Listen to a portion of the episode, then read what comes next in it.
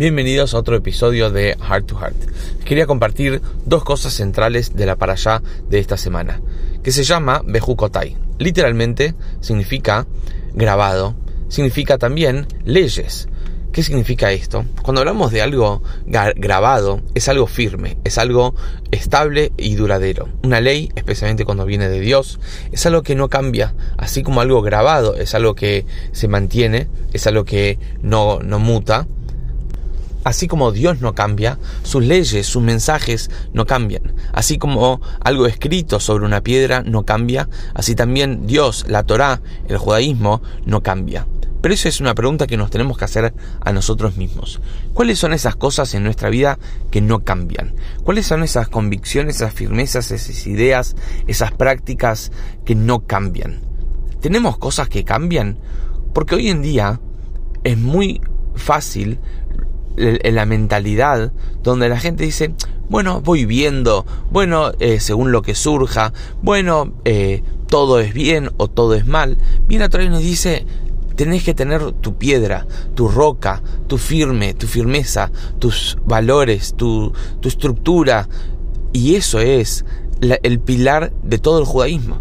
El Jukotai, el hecho que sabemos que las leyes vienen de Dios, el hecho que sabemos que las leyes son divinas, el hecho que sabemos que son incambiables, eso es lo que nos mantuvo siempre a lo largo de toda la historia firmes, mismo en situaciones donde podríamos pensar que queremos cambiar o modificar algo de la Torah. Y vimos que lo contrario, lo que nos mantuvo firmes como judíos hasta el día de hoy es la convicción en valores inmutables y, y que no son definidos según nuestra conveniencia del momento. El judaísmo es esto, eso es una roca, es un hok, es un jukotai, es esos valores que son firmes pase lo que pase y sea lo que sea que estemos viviendo en cualquier situación dada. Una relación como pareja tiene que tener su hoc, su fundamento, tiene que tener sus valores donde no son movibles, no son cambiables, que no cambian por el clima, no cambian por el humor, no cambian por eh, que uno se mudó de país, son cosas que uno mantiene firmes, son valores eternos con la cual a partir de eso se construye el resto de las cosas. En el judaísmo tenemos lo mismo, en amistades tenemos lo mismo, en en negocios tenemos lo mismo. Tenemos valores, tenemos principios en el cual no nos movemos y no los modificamos por conveniencias que van surgiendo a lo largo del camino. El judaísmo, más que todos, es el pilar del mundo. Como dice que el mundo se sostiene sobre la Torá, sobre las buenas acciones, ¿sí? de solidaridad, de Gesed, y sobre la tefilá, sobre el rezo. Porque estos son pilares. Y el pueblo judío los vivió a lo largo de toda la historia, no importa en qué situación, en qué circunstancia. Ese es el primer concepto que les quería compartir de la para allá de esta semana. El segundo punto es lo que habla en el resto de la para allá, que es Dios hablando sobre las bendiciones, ¿sí? que le vienen a la persona que cumple Torah y Mitzvot, y las maldiciones, las cosas negativas que le ocurren a la persona que Dios no libre no solo no cumple, sino transgrede Torah y Mitzvot. Entonces uno puede pensar que el único motivo por qué uno hace o no hace lo que no debe hacer, ¿sí? Es para eh, privarse de no recibir los castigos o que uno sí busca los beneficios que uno puede obtener. Bien, la Torah nos dice algo muy interesante al principio de la parasha. Dios nos dice, por favor, cumplan mis mitzvot. No porque ustedes les va a convenir, no porque a ustedes les va a hacer bien, sino es algo que yo tengo la necesidad. Es mi plan, es mi invento. Por lo tanto, Dios nos da como un, beneficio. Si lo cumplimos, bien, recibimos, no lo cumplimos, consecuencia. Pero ¿cuál es nuestra motivación? Nuestra motivación es Dios. Nuestra motivación es la misión. El saber que nuestras acciones impactan el mundo. No el beneficio que yo voy a obtener. Porque ponete a pensar, si el único motivo por qué cumplís judaísmo, cumplís Torah y Mitzot, es por el beneficio que vos obtenés, tanto en este mundo como en el mundo venidero, o el motivo por el cual no haces las mitzvot, las, ¿sí? las negativas, las prohibitivas, o sea, no transgredís la Torah, es porque no vos no querés el castigo. A fin de cuentas, ¿a quién estás sirviendo? ¿A quién estás, por así decir, eh, alabando? Es a vos mismo. Te estás sirviendo a vos mismo. Vos querés tal cosa, vos haces. Vos no querés el castigo, vos no lo haces. No es, no, Dios lo quitaste de la escena. Dios lo sacaste del judaísmo. Nosotros lo que tenemos que hacer es volver a introducir a Dios en el judaísmo. Hacemos Shabbat porque Shabbat nos da familia. Sí, es verdad.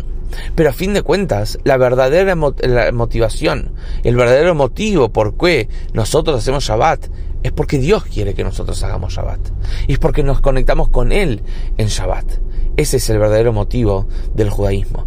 Dios es el, representante, por así decir, como ya hemos contado la historia del Baal que era una persona muy eh, influyente en la vida de muchas personas, y el Baal una vez estaba como demasiado contento. Algo común, pero no tan común. Siempre el Baal estaba contento, siempre el Baal impulsó la alegría, la felicidad, el bienestar, pero llegó una vez que el Baal estaba demasiado contento. Los alumnos le preguntaron, Rebe, ¿qué pasa? Y dijo así, ahora puedo servir a Dios de verdad. Dice, ¿cómo ahora? ¿Y hasta ahora qué era? ¿Era mentira? ¿Era chiste?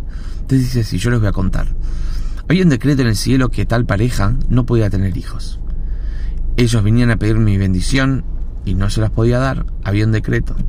Y así fue durante muchos años, hasta que una vez le di la bendición. Y ellos recibieron la bendición y tuvieron un hijo. En el cielo decretaron que una parte del, del mundo venidero del Baal la perdió y se dio a esta familia, que por eso tuvieron un hijo. El Baal dice, ahora puedo servir a Dios de verdad. ¿Qué significa? Que ahora no tiene una inclinación, ¿sí? una atracción secundaria aparte de Dios. La única motivación por la cual sirve a Dios es por Dios. No por un beneficio que él va a obtener, ¿sí? Ni por un miedo que él se va a, privar, sino por Dios mismo. Y si te lo pones a pensar en una relación, eso es lo más lindo. Lo más lindo es hacer algo por una persona solo porque es lo que esa persona quiere y necesita, y le gusta, y la atrae, y le hace bien. No porque a mí me gusta hacer algo y que yo me sienta bien, sino porque a la otra persona le va a hacer bien. Y esa es la mayor demostración de amor, de cariño, de respeto que tenemos hacia otra persona. Entonces, Dios, cuando nos eligió, nos dijo lo mismo. Lo hago solo por ustedes. Ahora la pregunta es, ¿qué vamos a hacer nosotros por Dios?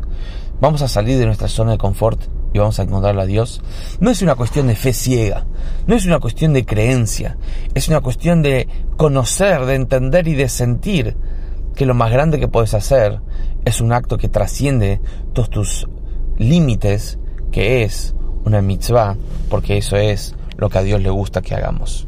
Shabbat Shalom.